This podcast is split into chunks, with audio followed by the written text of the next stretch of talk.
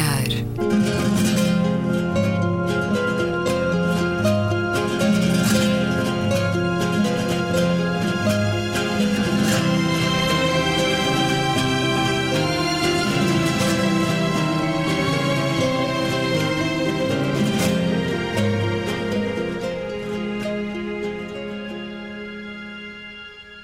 Bem-vindos a um certo olhar. É uma conversa na Antena 2 com Gabriela Canavilhas, Luísa Schmidt, António Araújo e Luís Caetano. Vamos ao vosso olhar arregalado da semana. Aqui, António Araújo. A abertura da Feira do Livro. A Feira do Livro tem sempre muitos livros, tem alguma chuva, cada vez mais eh, comida trendy e, e, e, quase sempre alguma chuva, o que não, não é razão para as pessoas deixarem de ir porque é realmente uma grande festa do livro.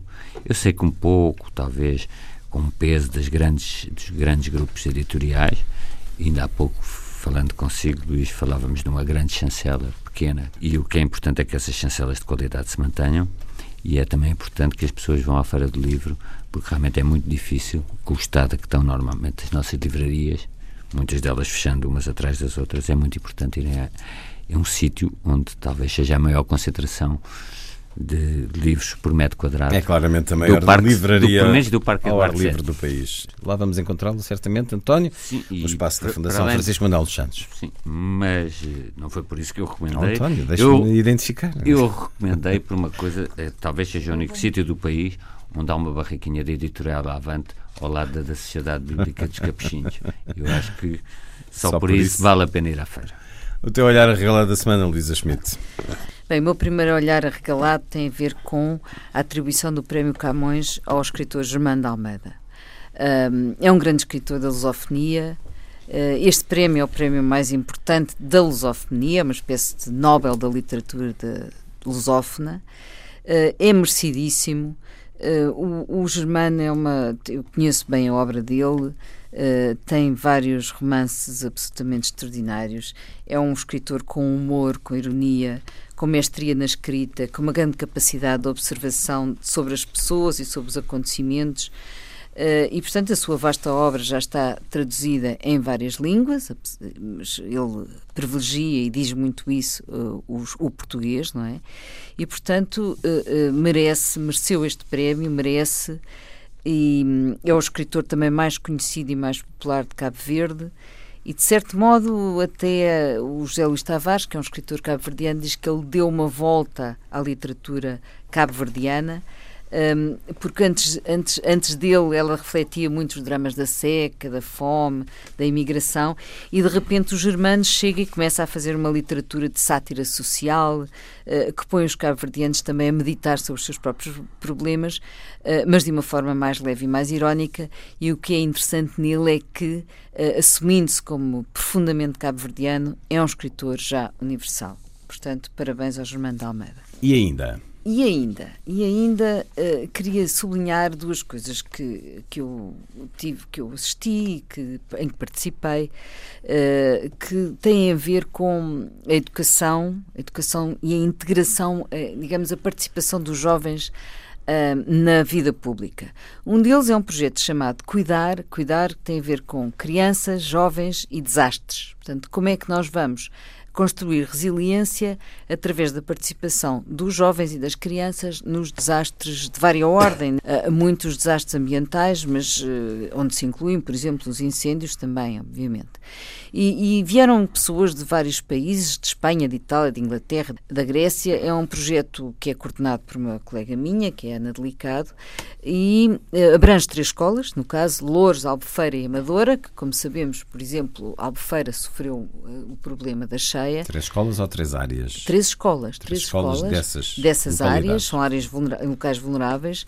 Um, e veio uma, uma, uma, investigadora americana muito interessante que estudou e acompanhou o percurso de crianças afetadas pelo Katrina, que foi em 2010, e continua a acompanhá-las.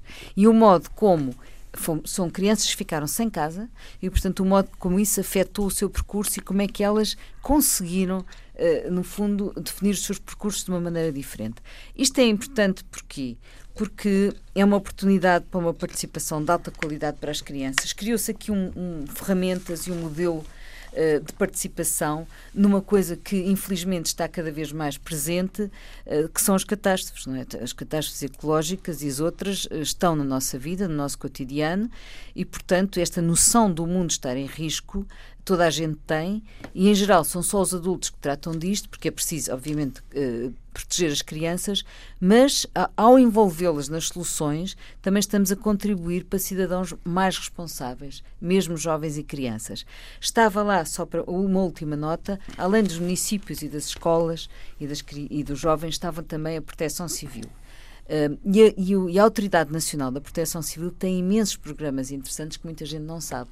Uh, desde agora tem-se falado da aldeia segura, pessoas seguras por causa de, pessoas seguras por causa dos incêndios, mas tem um programa a Terra Treme um, que tem a ver com a preparação e a prevenção para determinados uh, eventos, tem a ver com, com, com, os tremores de terra, e tem os clubes de proteção civil que envolvem crianças um, e tem também o curso geral de proteção civil para professores do básico e secundário. Uh, já tem mais de 500 professores formados nesta área. O teu destaque positivo da semana, Gabriela Canavilhas?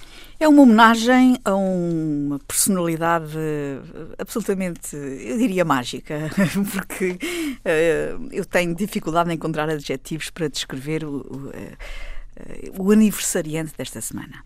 Eduardo Lourenço fez 95 anos esta semana.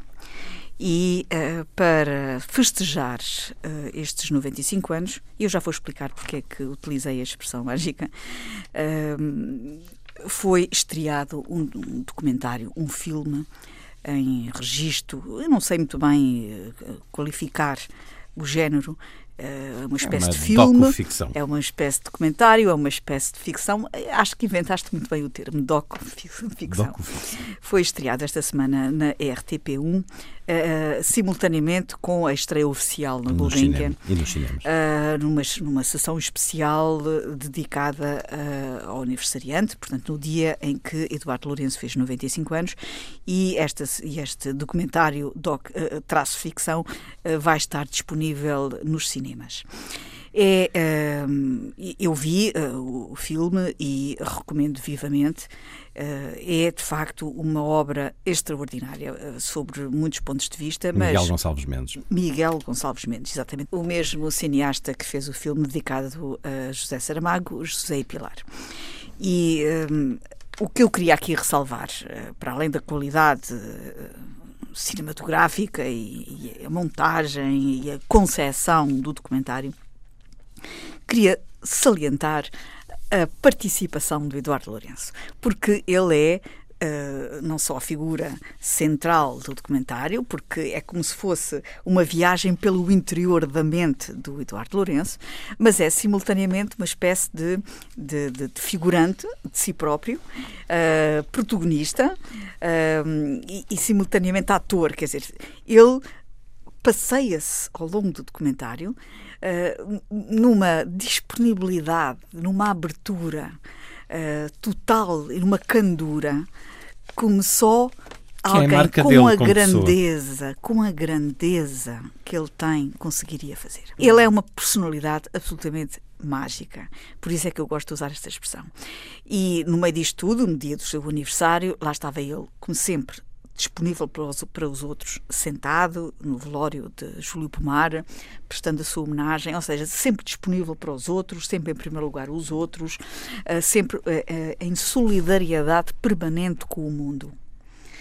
E, e, e, por tudo isto, não posso deixar aqui de deixar um, enfim, uma homenagem muito sincera e muito afetiva a Eduardo Lourenço, simultaneamente enaltecendo a qualidade deste objeto cinematográfico, cujo, cujo, cujo género sou incapaz aqui de, de descrever, uh, mas não deixando de ressalvar que, uh, para a sua feitura, uh, o, o realizador Miguel Gonçalves Mendes se socorreu de uma série de personalidades que uh, contribuíram para que o documentário tivesse uma riqueza e um humor muito interessante. Desde Álvaro Cisa Vieira, José Carlos Vasconcelos, Diogo Dória, Gonçalo M. Tavares, Lídia Jorge, Ricardo Araújo Pereira, Gregório Duvivier. Chama-se O Labirinto da Saudade, baseado numa obra homónima do próprio uh, Eduardo Lourenço.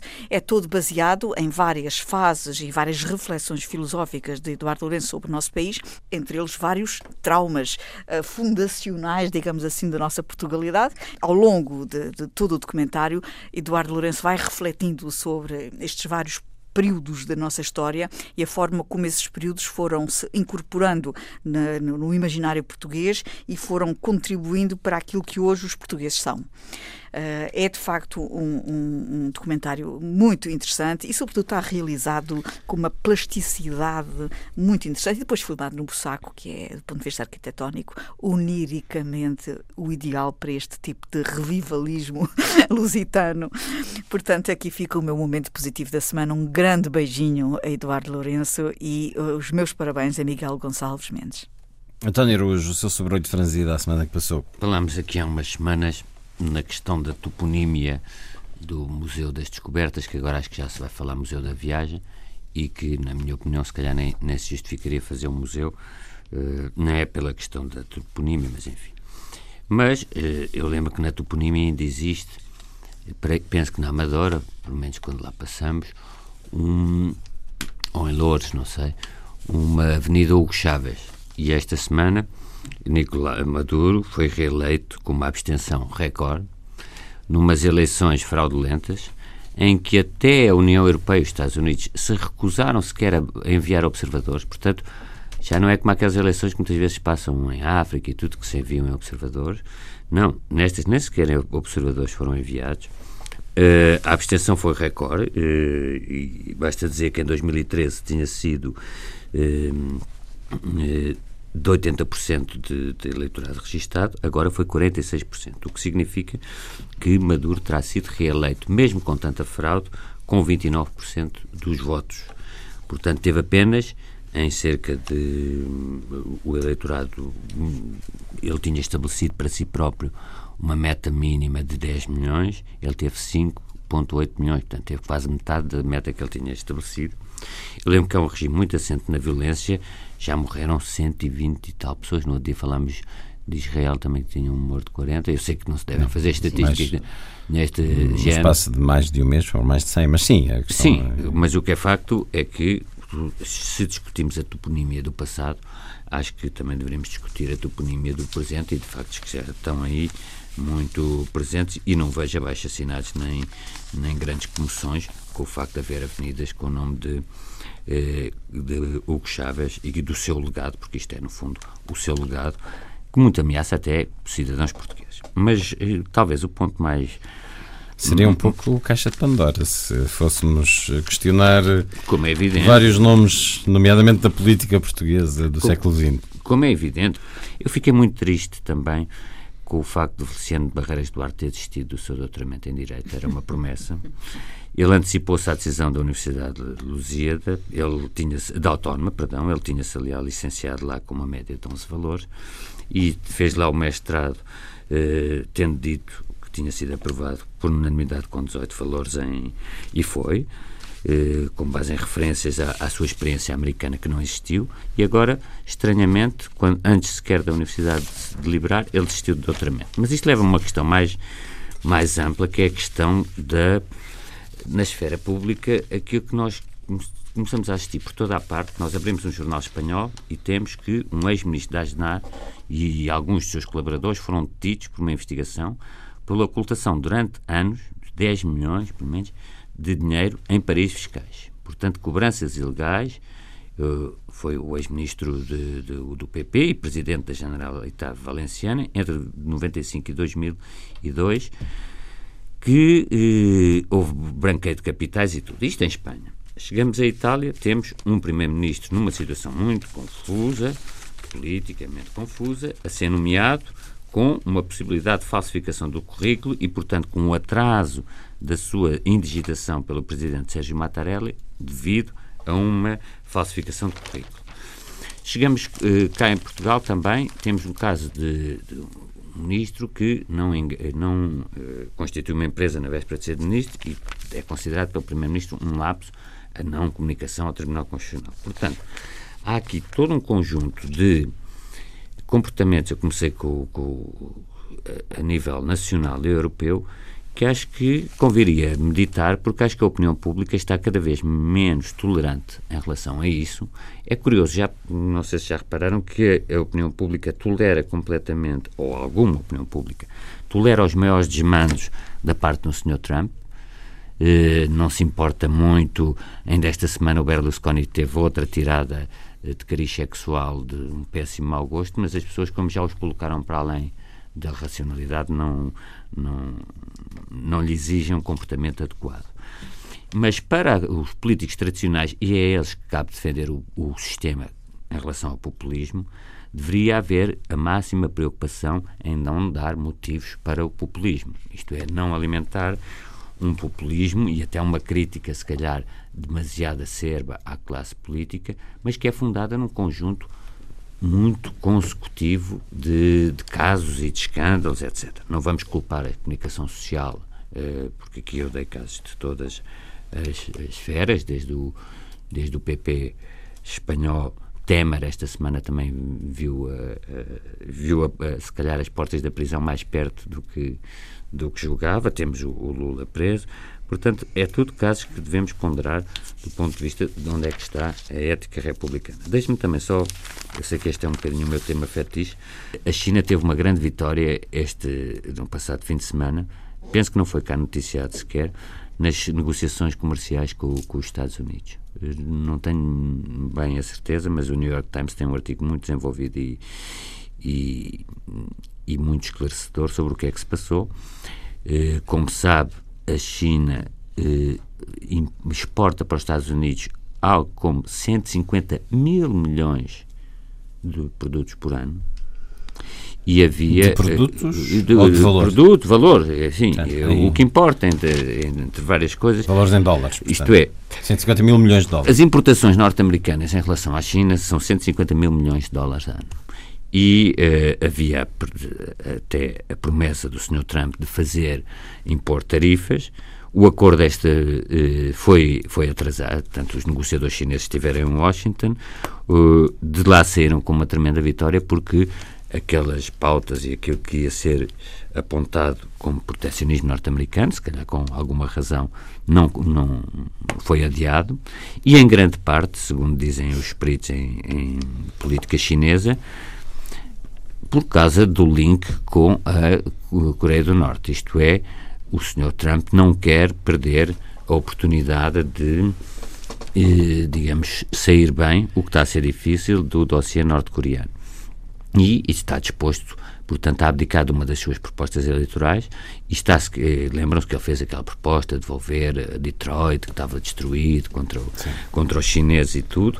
Portanto, o povo americano, mais uma vez, vai ficar mal eh, e, por causa, eventualmente, de uma questão de, da Coreia do Norte. E, uma vez mais, a China configura-se eh, como uma, a maior potência mundial. Isso vai ter efeitos, isso não tenho dúvidas, efeitos civilizacionais. Eu não quero aquela agitar o, o fantasma, nem o espectro do perigo amarelo que se falava no princípio do século XX.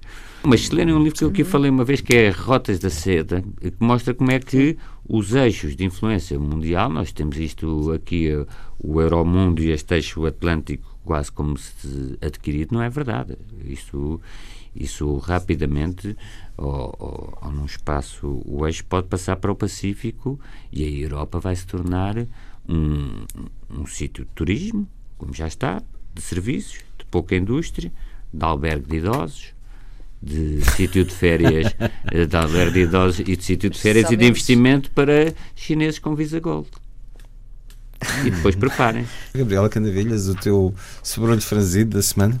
Ah, eu peço desculpa, esqueci Ainda talvez faltava? do caso ah, mais curioso espera. que é o, o Pablo Iglesias. Que Pablo Vamos Iglesias... ao, ao, mercado imobiliário em Sim, Espanha. porque realmente ele mandou um, um Twitter a dizer que, que usou, lá um outro senhor não podia comprar uma casa de 600 mil e ele comprou uma casa de 600 mil. Eu digo a todos os políticos, afastem-se do Twitter, do Facebook. Era, era o grande E o. Donald Trump que não Eu, ouve. eu- eu estive em Zaragoza a semana passada e era o grande must, toda a gente falava da. Não, e o que é mais ridículo é ele, em vez de se demitir, ele submeter uma Não, decisão porque que é que acho ele que devia de ser. Ele não cometeu nenhum crime. Não, não. Crime. Mas Ele ele- explicou. Ele, tal como alguns presidentes de clubes de futebol, só se- quer ser se- relegitimado. Só se mais nada. Não, não. Não, eu, acho questão é- este, eu acho este, Mas se ele não este se demite, mas então ele, ele tem uma contradição no discurso altamente... muito grande. Oh, António, desculpe lá. Eu acho este assunto altamente negativo. E é mais um sintoma desta, desta atitude persecutória Caça às constante. bruxas. de- Mas ca- não- caça- E achas não que há uma contradição ou não, no caso dele? Não, vamos lá ver.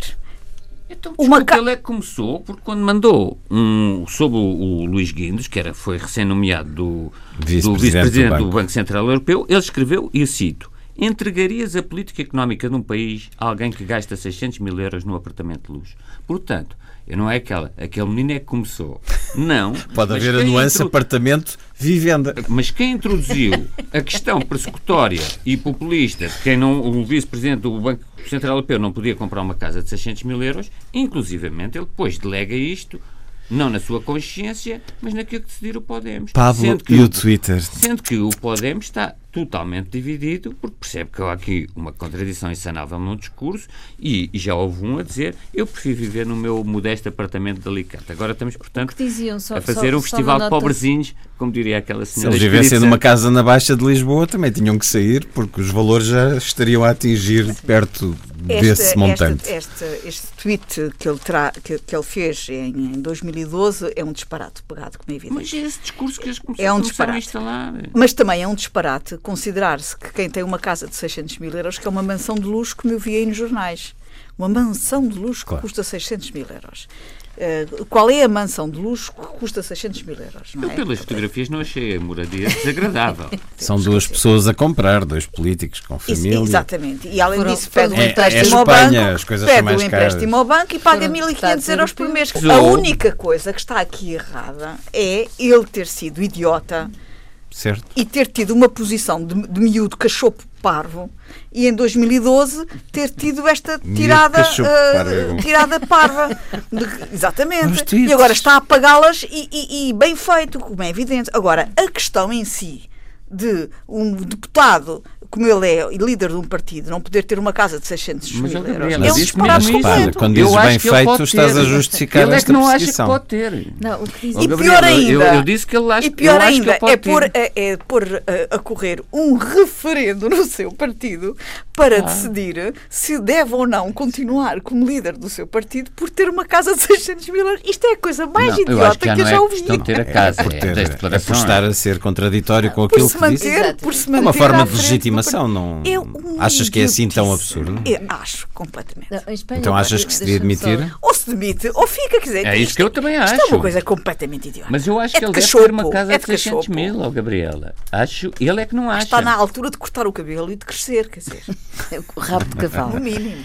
Cortar o rabo de cavalo. Não, eu só, só uma nota. eh, nesse, nessa minha estadia, a semana passada em Zaragoza, quando isso soube, o que diziam os colegas espanhóis é que ele tinha feito a campanha toda anterior, quando ele se tornou conhecido, eh, mostrando muito, abrindo a sua pequena casa num bairro operário para mostrar como vivia. E, portanto, ele de facto insistiu muito nesse modelo antiburguês, do operariado, e, portanto, agora era contraditório com esta de comprar, que ninguém tem nada, eu também acho que ninguém, ninguém tem. Dizer, liga- é que disparate, ninguém, não é crime nenhum ter uma casa. Sim, mas eh, a contradição, em Madrid, mas é uma a contradição integridade política está abalada. avergonzoso. O que liga com umas, eh, umas certas fotografias que vocês se lembram, com certeza quem nos está a ouvir também, que Varoufakis fe- fez com a mulher por uma publicação internacional. Esse nunca- Exatamente. nunca- Esse, esse nunca Ah, mostrou a sua escondeu. casa humilde. Mas Nunca Não, sempre um bimbamento. Sempre Sempre viveu bem. deixa-me continuar. Deixa-me continuar. Quando o Varoufakis fez essas fotografias, foi altamente criticado por estar à frente ou ser o ministro do Siriza e estar eh, eh, a viver com, enfim, com requintes ou com, enfim, laivos de algum burguesismo. Mais do que eh, outra coisa, ele foi criticado por viver acima do nível do Siriza. daquilo que se esperava que um dirigente do Siriza vivesse. Portanto, esta quando, ideia. Quando a Grécia do... também estava numa situação muito complicada. Esta ideia do nivelar por baixo, uh, de ser obrigatório nivelar por baixo a dirigentes de, de partidos de esquerda, é um disparate é um disparate e já se passou os anos 60 e o maio de 68 já passou. Mas eles já estamos Espanha... noutro plano em que, de facto, o que queremos é que toda a gente suba de nível. Julgo sim, que é esta sim, uh, o móvel uma... de quem está nos, nos, partidos de esquerda, acho eu. Uma nota engraçada: eles em Espanha não têm a expressão esquerda caviar. não têm. Esquerda Angola já? Esquerda Angola. Não, eu lancei, eu lancei. Outros sobrolhos franzidos da semana, Gabriel? Tenho um sobrolho franzido, uh, é sobretudo um grande ponto de interrogação. Tem a ver com esta pena a que foi uh, sentenciado José Manuel Coelho, o deputado de, do Parlamento da Madeira. Uh, que foi julgado na instância central da comarca da Madeira e foi sentenciado a um ano e meio, se não me engano, eh, de eh, pena domiciliária. Ele, ele, já tinha uma pena em que ia para uma rocha, não é? Vocês lembram? Como não, ficava... é uma rocha independente que anda É, exato. Aos fins de semana ia. Tem bandeira e tudo. Mas continua, Gabriel. Mas uh, esta não é uma pena suspensa, esta é mesmo prisão domiciliária. E os crimes que ele cometeu são crimes, evidentemente, graves, são sempre crimes graves, como é evidente, tudo o que são uh, difamar as pessoas, uh, mentir sobre as pessoas, lançar suspeição, uh, desacreditar, enfim, infelizmente é algo que nós vemos demasiadas vezes no nosso panorama e no plano público. E particularmente na Madeira. Sim, nós vemos em, em todo o lado, no nosso país, é, são demasiadas as vezes que nós assistimos a infâmias serem dirigidas contra outras pessoas. Agora, o que não vemos suficientemente no nosso país é uh, são os autores das infâmias e das difamações uh, serem devidamente punidos. De resto, nunca vemos. Ele é uma espécie de antecessor do Bruno de Carvalho. Nunca vemos os, os autores desse, de, desse tipo de crimes serem punidos. Mas desta vez vimos. Por que será? Porque a vítima destes crimes era uma juíza. Será por isso? Não sei, fica aqui o meu ponto de interrogação. Vamos deixar ficar mais um bocadinho? Ah, Já chega.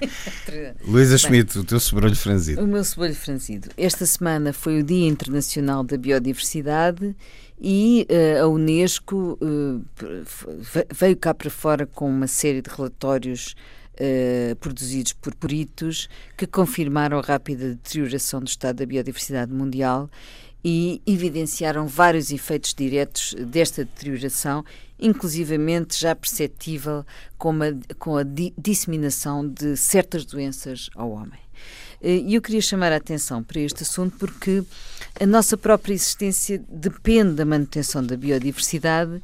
Eh, não é apenas uma questão sentimental, não é uma questão de termos um, um vaso no meio da sala, um cravo ao peito, mas as pessoas têm uma certa dificuldade em perceber que uh, a condição de sobrevivência da espécie humana está completamente articulada com a questão da biodiversidade. A nossa alimentação, o nosso acesso à água de qualidade, à saúde, porque os medicamentos vêm todos, os medicamentos, porque os medicamentos vêm todos da biodiversidade. Portanto, a totalidade do nosso ecossistema humano depende da biodiversidade. E por isso eu queria chamar a atenção para este assunto e também aproveitar para dizer que, enquanto que em França o, o, Ministro da Transição Ecológica e Solidariedade um, anunciou esta semana também o lançamento de uma consulta pública com vista a um futuro plano de biodiversidade em 2020 eh, neste e com, com consulta pública e com uh, bastante um estudo bastante aprofundado sobre este assunto por causa das questões que já temos aqui falado desde a, desde a morte das abelhas aos pássaros.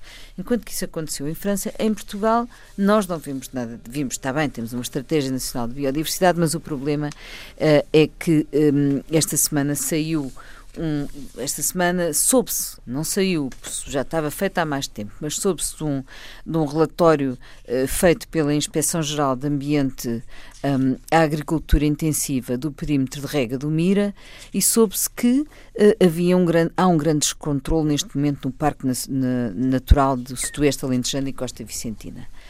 e, e, e realmente a maneira negligente como se fez perpetuar uma enorme contradição dentro deste parque. A questão é esta: criou-se um parque, mas na verdade, já nessa altura, aquele parque era uma coincidia com um perímetro de rega, o perímetro de rega do Mira. Eh, e esta contradição permanece nos centros de problemas do, do parque. A maneira como não têm conseguido gerir esta, esta articulação entre a agricultura e a conservação da natureza chama-se má governação. A culpa é do Ministério da Agricultura? Não, não. É do Instituto da Conservação da Natureza e das Florestas. Porque, na realidade, é preciso ver na mesma tem que aquele parque tem que conciliar a prática agrícola com a salvaguarda da paisagem.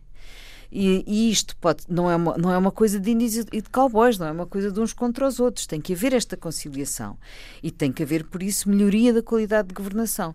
E o que, o que a Inspeção Geral vem mostrar é que não há qualquer, eh, não há qualquer coordenação, que no fundo o ICNF a quem foram retirados, nós sabemos, meios, autoridade e até a direção. Portanto, os parques não têm diretores agora, o que é uma coisa absurda, não acontece em mais nenhum sítio do mundo, um parque natural não ter um diretor. Não tem diretor. Não tem, mas isso é desde 2008, é a lei de 2008.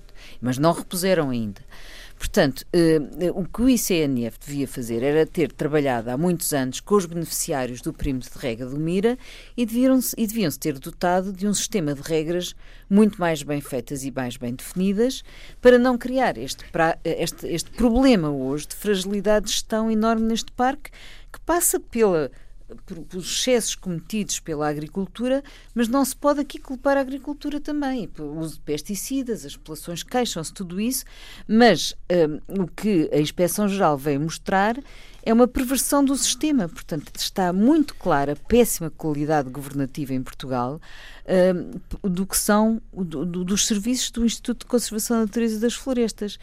E uh, operando a um nível de subdotação de, de funcionários, de meios, etc., cria-se esta situação perversa de não conseguir, de, do, do, parque, no fundo, não estar a conciliar estas duas atividades e tem mesmo que conciliar. Portanto, este é um assunto que tem que ser uh, pegado com alguma urgência e, e, tratado como deve de ser, agora que uh, a inspeção já veio ainda por cima, levantar uma série de questões relativamente à gestão deste parque natural, que é uma joia da coroa que interessa a todos nós.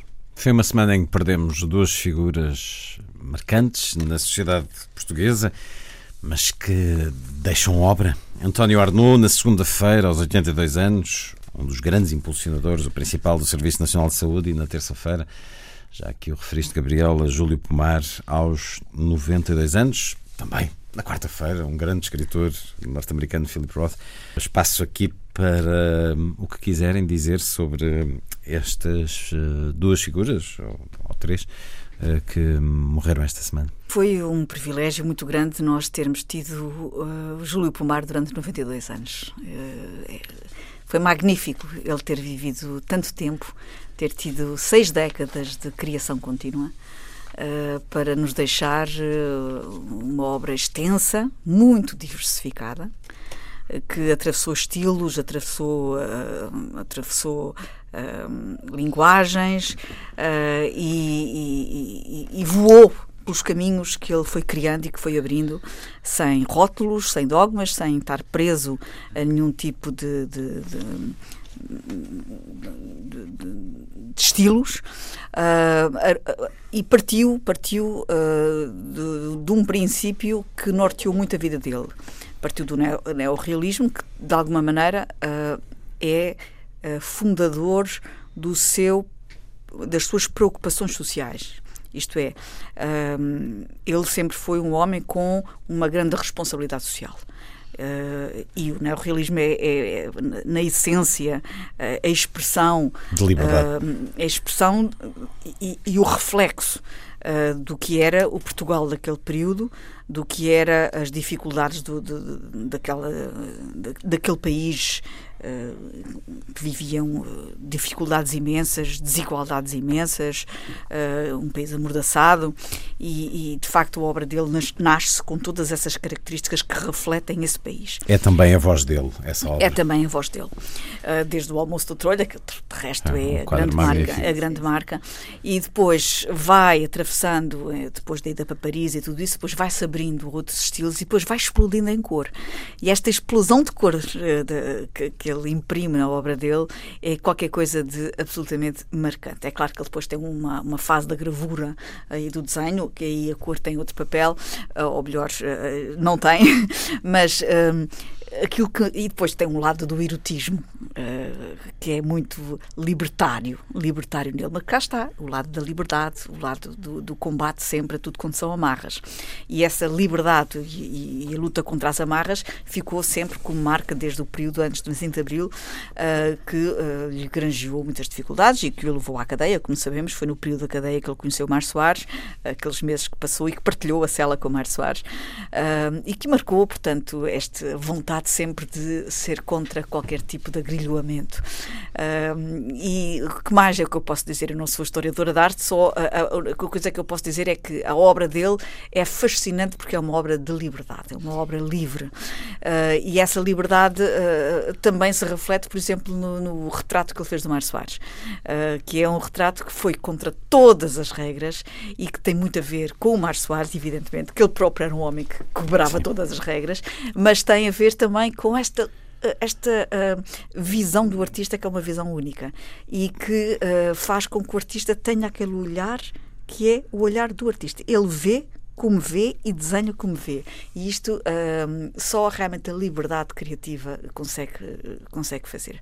E depois uma nota final, que eu não posso deixar de dizer, um, e tenho dito isto publicamente, uh, a ideia de, que aliás foi Lobo Antunes que disse e que, uh, que é muito verdade, uh, ele terá dito, Lobo Antunes, que em cada quadro de, de, de, de Júlio Pomar há uma gargalhada, e eu acho isto muito verdade, porque o humor, o sorriso, a alegria, aqueles olhos a brilhar até ao fim de Júlio Pomar, faz com que ele faleceu. E eu, uh, ao ver todas as imagens da vida dele, fico, chego ao fim com um sorriso nos lábios. Sim, uma alegria e é uma, é sempre... uma grande amabilidade na experiência Exatamente. que tive com ele, na entrevista que passei esta semana. Profundamente amável e continua sempre a ter aquele sorriso. Luísa. Era uma personalidade, de facto, notável, além de todo este lado da criatividade que a, que a Gabriela referiu. Um, através dele pode-se fazer praticamente a história da arte em Portugal desde meados do século XX ainda por cima um hiperativo, porque era, foi o neorrealismo, com o Almoço do Trolho e também As Mulheres da Nazaré, que é um quadro muito bonito, uh, mas também uh, trabalhou sobre as exuberâncias tropicais no Brasil. Um, no fundo, uh, foi, passou por tudo, foi a todas, com sempre uma grande curiosidade. Era uma pessoa com uma grande curiosidade. Eu, por acaso, tive o privilégio de o conhecer pessoalmente até às experiências mais inovadoras, como, foi, como é o caso do, do quadro do Mário, sobre, do Mário Soares. Portanto, é uma grande figura da liberdade, também com uma enorme importância de independência de espírito. Acho que a independência de espírito é uma coisa, é um valor enorme, não é? Que ele tinha e que, infelizmente, não, não se vê, não, se, não, não é é um recurso por vezes um pouco escasso. E generoso, eu lembro-me, por exemplo, também uh, de, dele, da atitude cívica que ele teve quando nos, uh, no, no, Fórum Justiça e Liberdades ofereceu uma serigrafia que foi depois reproduzida uh, e isso foi uma, uma, forma de o Fórum Justiça e Liberdades continuar. Uh, portanto, com essa noção cívica também. Um, e há uma, há uma coisa que também julgo que é importante, é que ele foi reconhecido em vida e isso não acontece muitas vezes. E, portanto, eh, a tristeza que infunde esta notícia do seu desaparecimento, ainda assim, o sentimento de reconhecimento, de reconhecimento que ele teve, um, é bom ter existido ter existido antes deles amigos, não é, Depois tem tantos, tantos amigos, toda a, gente era amiga, toda a gente gostava imenso. Toda a gente, era, era absolutamente capacidade criativa, genialidade, eh, enfim. Era muito importante que a obra de Júlio Pomar pudesse ser eh, um pretexto para, eh, para ir pelo país fora animar os, os, centros de arte contemporânea que foram sendo construídos no, pelo país. Neste está no Museu do Pois, e era bom que continuasse, porque de facto construíram-se muitos centros culturais e ainda bem, mas muitos deles não têm a atividade que deveriam ter e esta era uma oportunidade para um, a obra dele percorrer o país e bem merecida. António, sobre o mar. Pois é, como diz a Gabriel, eu também não sou historiador de arte, acho que o Júlio não é isso Pomar. Que procuramos aqui. Não, claro, o Júlio Pomar, para além dessa jovialidade e amor à vida que teve, há algo que, quanto a mim, eh, o beneficiou. Isto não é uma questão que produziu muito a, a sua obra e, e, e, deu um contributo muito importante foi o facto dele eh, começar o, o, a sua fase neorrealista muito cedo, digamos, no seu, na sua trajetória artística e, portanto, ainda teve à frente de si muitos anos, também a sua longevidade ajudou, e, portanto, permitiu que ele não ficasse eh, enclausurado no neorrealismo, onde, onde, aliás, produziu grandes obras, eh, e realmente a obra mais, como agora se diz, icónica é o Almoço do Trolha. Mas ele era... Eh, ele não, exatamente, ele não poderia, aliás, ficar já a Gadanha é uma obra que, em que a cor já é muito mais evidente. E, e ele, uh, a obra dele, teria que ir também por caminhos um bocadinho mais oníricos, lembram-se dos tigres. Quando eu digo oníricos, é uh, aquela explosão de cor dos tigres, e portanto não poderia ficar sujeita ao, a, alguns códigos de denúncia, de oposição, que é, e isso foi também um, um grande gênio dele, foi ter sabido, como agora se diz, reinventar-se após o 25 de Abril. Uh, coisa que, enquanto um registro de oposição que foi muito marcado nos anos 40 e 50, parte dele, depois uh, os períodos da prisão e tudo, mas ele lembra uma vez uma conferência do Eduardo Lourenço sobre a literatura portuguesa e o 25 de Abril e que dizia que a nossa literatura era muito pujante antes do 25 de Abril, Gustavo Monteiro, e depois houve uma fase a seguir ao 25 de Abril que, que as pessoas perderam só recuperaram nos anos 80 com até ir pescar ao realismo mágico e não só, mas as Lídias Jorge e tudo só apareceram, e os Lobantunos, António Lobantunos dos anos 80, porque naquele período do imediato pós 25 de Abril estava tudo habituado a escrever contra um inimigo, que era a censura. Mas já estava a beber copos e estava a festejar. E depois, não, não, mas houve uma dificuldade em arranjar hum, perspectivas e tópicos. Isso também hum, poderia ter passado com, com, o Júlio Pomar e não passou, nem com o José de Guimarães, que fazem logo obras. Uh, o José de Guimarães tem grandes exposições logo em 75, na Galeria Dinastia e tudo, e o Júlio Pomar também. E depois, eu penso que isto culmina com aquele que é talvez o mais original dos quadros presidenciais, não sei se sequer só em Portugal, mas também porque é um quadro que foge a todos os cânones do, do, retrato convencional, do retrato de corte, como se costuma dizer, mas sendo ao mesmo tempo profundamente realista, porque se, se Mário Soares tivesse retratado de uma forma convencional, não era o Mário Soares, e, e portanto, aquela forma, a figura dele sentada naquela cadeira com fortes tradições republicanas e do Teófilo e tudo, mas debruçando-se para as pessoas numa atitude de Num diálogo, não, e, e com o um dedo a falar, etc tudo isso era muito. Ele fez um retrato psicológico extremamente bem feito, Exatamente. que é. Não é sendo um retrato realista, é talvez o mais realista do, dos retratos e o mais profundo dos retratos. Eu não gosto de fazer estas comparações, é pena, mas aqui sou um bocadinho forçado.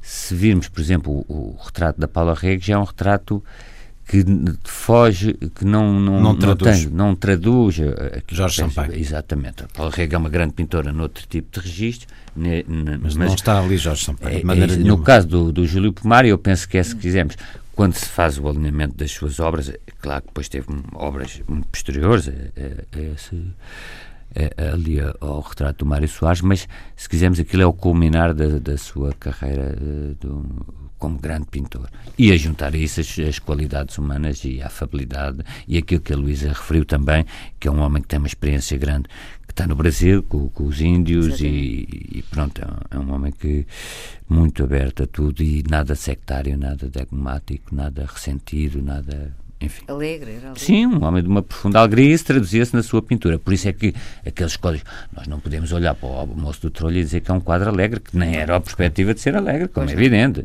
Mas ele, fazendo um paralelo com a literatura, enquanto os Alves, o Alves Redolo, o Sr. Pereira Gomes e tudo ficaram um bocadinho, por razões fechados na mas literatura. Período não havia alegria, para não? Não, mas a questão que se passa é eles ficaram fechados porque uh, morreram praticamente o Sr. Pereira Gomes, muito prematuramente Sim. e tudo. O como era mais novo, o Júlio Pomar conseguiu, depois desse período, ter ainda uma longa, longa carreira e não ficar encerrado no, no espartilho do oposicionismo neorrealista. Eu agora uh, só gostava de lembrar uh, uma obra que ficou inacabada, uh, eh, 50 anos depois, que é o mural do Cinema Batalha. Como sabemos, o mural do, Cinema Batalha, feito pelo Júlio Pomar nos anos 50, se não me engano, foi tapado pela, pelo antigo regime pouco depois de ser uh, terminado, uh, no antigo regime, a PID mandou tapar o, o mural. Um mural enorme, uh, belíssimo, foi considerado subversivo e foi totalmente tapado. No ano passado, o Presidente da Câmara do Porto, Rui Moreira, tinha feito um acordo com o Júlio Pomar para se recuperar o mural. E estava tudo encaminhado para a recuperação do mural. Infelizmente, com o desaparecimento do, do, do, Júlio Pomar, esse, essa recuperação fica comprometida ou, ou não, não sei. Portanto, eu faço votos, eu faço votos para que agora há mais uma razão para ser obrigatória a recuperação do moral do cinema batalha e uh, que Rui Moreira não se esqueça de que tem esse, esse imperativo neste momento para avivar com certeza, uh, esta, esta para recuperar este moral. Eu acho que há tantos museus, ou alguns museus, se calhar devia até existir mais, dedicados a obras de um só pintor, uh, era importante fazer-se, olha, fala-se aqui dos museus das descobertas, ou não sei o que, fazer-se um museu sobre Júlio Pomar. Mas a Casa Ateliê, não é? Sim, a casa, claro, mas um mais que pudesse, pudesse uh, albergar o Ateliê Museu Sim, não, não, não, comporta, não comporta muito. muito. Não é? E, portanto, era, era muito importante, na minha opinião, porque é um autor que ganha muito em ser visto no conjunto muito diversificado espaço, da, sua, da sua obra. E sobre António Arnaud? António Arnaud era uma grande figura, importantíssimo para Portugal, por ser o pai do Serviço Nacional de Saúde e faz-nos pensar hoje, quando nós olhamos para o que é a degradação persistente que tem, que tem afetado a qualidade dos meios, até ao desespero, não é? Da falta de, de que, que, se nota pelo desespero dos enfermeiros e dos médicos. Portanto, no fundo, as exigências aumentaram imenso, a sociedade portuguesa está envelhecida, há doenças uh, que são muito mais complexas e isso cria um grande problema ao Serviço Nacional de Saúde. E António Arnoux, uh, a morte dele deveria levar-nos a refletir profundamente e a debater publicamente a consideração de tudo isto. Não é chutar para o lado e deixar andar. Uh, nós vemos grandes grupos privados uh, articulados a companhias de seguros e a bancos uh, a fazerem, portanto, enfim, a fazerem, olha, construir imensos hospitais pelo país fora, não é? E, e tudo isso está a acontecer e, e essa digamos que essa pujança, aqui uma espécie de bifurcação entre os serviços privados de saúde a crescer e a desenvolverem-se e a captarem muitos dos melhores médicos e, ao mesmo tempo, o Serviço Nacional de Saúde cada vez com problemas mais difíceis e cada vez com menos meios. Uh, e, e, portanto, acho que há aqui qualquer coisa que está a correr muito mal e precisa de ser encarada. Eu não sei o que é, não tenho conhecimento, não tenho bagagem para analisar isto, mas eh, o que se passa com o Serviço Nacional de Saúde hum, deveria, era a grande homenagem que o país devia fazer ao António Arnaud, era lançar o debate, perceber os problemas um, e que serão cada vez mais, porque cada vez mais o Serviço Nacional de Saúde se vai confrontar com mais complexidades e mais problemas, e a questão fundamental aqui é a ética do serviço público, é o acesso aos serviços de saúde para todos e, como ele dizia, onde chega o fiscal de impostos, tem que chegar o Serviço Nacional de Saúde. Portanto, temos que encarar este assunto muito seriamente. António. Muito na linha da Luísa. Uh, o, para mim, o que é importante, ou é impressionante, melhor dizendo, é que o António Arnaud desenvolveu esta, esta obra. Eu confesso que não gosto muito da expressão pai do Serviço Nacional de Saúde, porque houve outras pessoas que contribuíram, mas enfim, ele teve um papel crucial. muito decisivo, mas houve outras pessoas e, portanto, pode ser injusto esquecer-se ou enfim, uma série delas. Mas tirando isso, eh, ele teve muito pouco tempo de atividade governativa e muito pouco tempo como deputado eh, constituinte depois. Portanto, foi, foi realmente a, a concretização eh, da vontade, não quero utilizar a expressão triunfo da vontade, que isso é um filme da Leni Riefenstahl do nazismo, mas foi realmente um, um, um, homem que teve a aventura de ver concretizado um dos seus sonhos. Mas também teve talvez a desventura de o ver bastante ameaçado e não é por acaso que ainda agora o primeiro-ministro referiu ele, ele o primeiro-ministro referiu que uma das eh, últimas palavras que lhe terá dito António Arnaud foi aguenta ao Serviço Nacional de Saúde. Exatamente. porque realmente vivemos num tempo atualmente de grande erosão do Serviço Nacional de Saúde. Uh, o setor está um pouco o setor nunca foi muito pacífico mas agora está um bocadinho em ebulição. Mas para além do mais eu critico talvez algum fariseísmo das pessoas que louvam muito o António Arnaud do, por, Uh, eh, pai do Serviço Nacional de Saúde quando, na sua privacidade, fizeram seguros de saúde e, e eu também acho isso eh, legítimo da parte das pessoas. Agora, Sim, se o Serviço Nacional de Saúde é para ser sinónimo de falta de qualidade e para eh, segmentos mais eh, de menores rendimentos, não é isso o Serviço Nacional de Saúde. A universalidade do Serviço Nacional de Saúde é garantir a mesma qualidade universalmente. Não queremos também que o Serviço Nacional de Saúde seja.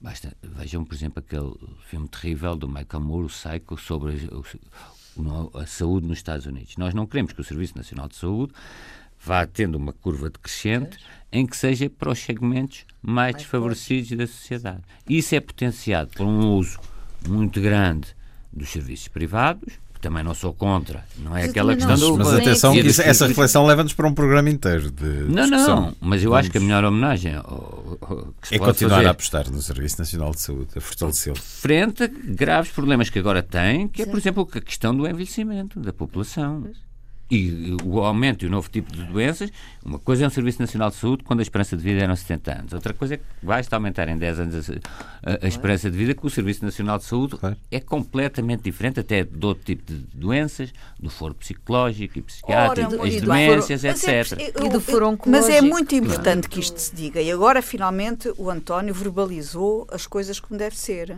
É que quando se. Peço põe... desculpa, eu antes. antes não Não, mas é que uh, quando quando se põe o enfoque, os problemas que o Serviço Nacional de Saúde enfrenta, os problemas que, que, que o Serviço Nacional de Saúde tem, parece que é o serviço e a, a, forma como ele está a ser administrado e a, o próprio serviço per si que tem problemas.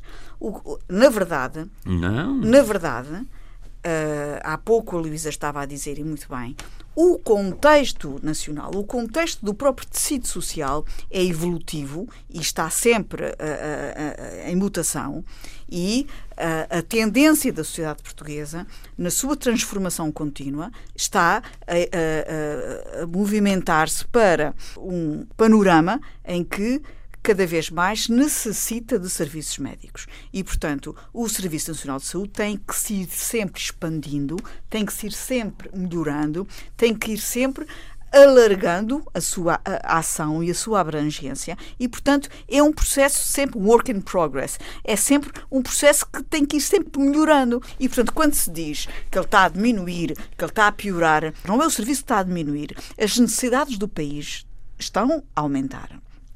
Ainda este ano, aumentou os efetivos do Serviço Nacional de Saúde em 8.500 profissionais, 8.300 profissionais.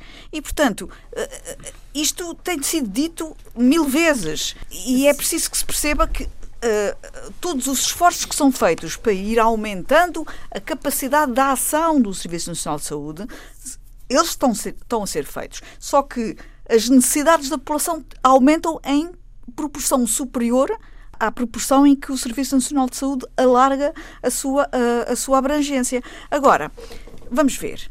Nós temos muito orgulho na forma como implementamos o nosso Serviço Nacional de Saúde, porque nós partimos do zero. E, portanto, nos 40, nos 40 ou 30 e tal anos em que fomos construindo um modelo inclusivo de serviços de saúde, uh, nesses 30 anos, nós recuarmos 20 anos, por exemplo, façamos um esforço de memória há 20 anos, as listas de espera eram muito maiores, os, as, a capacidade de chegar a todo o lado era muito menor, a qualidade do serviço era muito pior. Se nós quisermos ser justos, há um esforço e um melhoramento contínuo do Serviço Nacional de Saúde. Mas há assim, um melhoramento contínuo do Serviço Nacional de Saúde. E as técnicas, e as técnicas médicas têm vindo constantemente a melhorar, os equipamentos têm vindo constantemente a melhorar, a própria tecnologia obriga um esforço financeiro constante de melhoramento. Portanto, não há dúvida que isto é, eh, é, um, é um trabalho constantemente inacabado e é obrigação do Estado manter este organismo vivo e em crescimento sempre. E é isto que compete um bom governo fazer. Sim, mas há sinais de ruptura muito evidentes. Portanto, há qualquer coisa que está a correr mal e precisa tal de ser encarado. entre aqueles que precisam e aquilo e também, que o serviço tem para dar. Exatamente, e portanto, eh, este, e mesmo não, não pode, há, há muita devoção dos profissionais e generosidade, nós sabemos isso, mas o que se vê é que muitas vezes acabam por se ir embora porque já não aguentam e, portanto, há qualquer coisa uh, à volta do funcionamento do Serviço Nacional de Saúde que tem que ser alterada. Eu não sei, eh, como eu digo, não tenho qualquer especialidade nessa matéria, mas percebe-se de forma fragmentária que há sinais de, de, ruptura que são graves e, aliás, o próprio António Arnaud vinha, ultimamente, vinha dizendo isso muito vincadamente. Quanto ao António Arnaud, todos nós somos devedores uh, ao António Arnaud pela, pela consistência do trabalho uh, que, e, sobretudo, pela vigilância. a vigilância ao longo dos anos todos em que ele, depois de deixar as funções, e de, a vigilância com que ele sempre esteve ali. Um atrás, grilo falante. Um grilo falante, atrás de todos os primeiros ministros, fosse de partido que fosse, todos os, os, os ministros da, da, da, da Saúde, mantendo sempre uma vigilância cerrada ao Serviço Nacional de Saúde. E muito bem. E, pelos vistos, uma das últimas Tem conversas que teve foi vigilante em relação ao Serviço Nacional de Saúde. E, além disso, é preciso não esquecer, foi um democrata e um lutador contra o fascismo, portanto, um homem que se preocupou com o seu país. Isso diz tudo sobre uh, António Arnaud. E chegamos ao fim do nosso tempo. Não falamos 10, ou ainda hoje. Vamos ver se conseguimos retomar uh, o tema para a semana. Vamos às vossas sugestões para os dias que aí vêm. António Araújo. Eu termino por onde comecei, eu acho que é, peço desculpa. A história mas, cíclica. Mas, sim, o, o, mito do eterno retorno que escreveu o Messi Aliado. Mas acho Edições que... 70, para quem quiser comprar Sim, exatamente. E, e, na Feira do Livro. Sim. Não sei se ainda estará. Já não está essa na... coleção. Sim, mas a Edições 70 tem feito um, um tem, belo sim, trabalho sim, em, em termos de não ficção. E, e convido as pessoas a irem à Feira do Livro. Quem sou eu para convidar? Quer dizer, apela às pessoas que vão é um à, editor feira, também? à Feira do Livro, eh, que tem lá muita comida trendy, e como eu já disse, pipocas.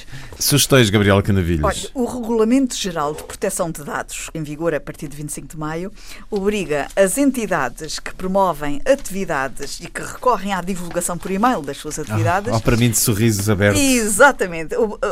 Obrigam, portanto, todos nós que recebemos pilhas de e-mail e-mails uh, 300 de promoção por dia. a fazer um clique e a dar autorização para constarmos nas mailing lists dessas entidades.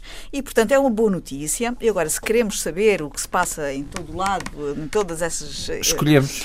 Exatamente. Portanto, a partir de agora só é inundado por e-mails de promoção de atividades e de entidades quem quer. Vamos ver, vamos ver se a lei for cumprida. Muito bem. Mas eu hoje, eu hoje estou aqui com o António também e também vou voltar ao princípio e vou recomendar a quem não me ouviu no princípio o Labirinto da Saudade. Documentário de Miguel Gonçalves Mendes que passou esta semana na RTP1. Quem tiver box volta atrás e vê. Ou quem quiser também é bom ver no grande ecrã. Os documentários ficam muito bem no grande ecrã. Vão ver. É eh, fascinante e é uma grande homenagem ao Eduardo Lourenço. Mas ainda tenho um livro para recomendar ah. que pode ser comprado na Feira do Livro, que vai abrir esta semana, e é um livro chamado Dom Fernando II, um rei avesso à política, da Maria Antónia Lopes, da Temi Debates. É um livro interessantíssimo uh, que conta uh, a vida de, de, Dom Fernando II, o marido de Dona Maria e depois da Condessa dela. Uh, é fascinante conhecermos todo aquele período da história de Portugal com detalhes interessantes sobre o dia a dia daquele casal. E Era um homem culto, muito interessante. Mas o livro também é crítico coisas. de muitos pormenores hum. da personalidade de Dom Fernando. Luísa Schmidt. Bem, eh, na, na, linha da Semana da Biodiversidade, eu proponho que vão ver uma exposição sobre a floresta. Trata-se da primeira exposição itinerante da Fundação Bancária La Caixa, em Portugal. Eh, é uma exposição adaptada agora à realidade portuguesa, eh, mas que já esteve em Espanha, teve mais de um milhão de visitantes em várias cidades de Espanha. Destaca a floresta como um dos ecossistemas eh, terrestres de maior biodiversidade do mundo, a Península Ibérica, portanto, faz um enfoque sobre a Península Ibérica. Um, enfim, vale a pena ir ao Parque Verde do Mondego, em Coimbra, eh, com um horário muito simpático, porque está aberto, está aberto até às 21 horas. Outra coisa que queria recomendar, passa-se no Porto, o Fórum Demos, em colaboração com a Cooperativa Árvore, eh, vai fazer mais um debate sobre o tema Crise da Democracia Brasileira. São as eleições presidenciais uma saída? Dia 30 de maio, às 18h30, na Cooperativa Árvore. Estará também uma professora de Ciências Políticas da Universidade Federal de Minas Gerais. De seu nome Elcimara de Sousa Teles e a moderação caberá a Álvaro Vasconcelos. Foi um certo olhar. Uma conversa na Antena 2 com Luísa Schmidt, Gabriela Canavilhas, António Araújo e Luís Caetano. A si os desejos de uma excelente semana.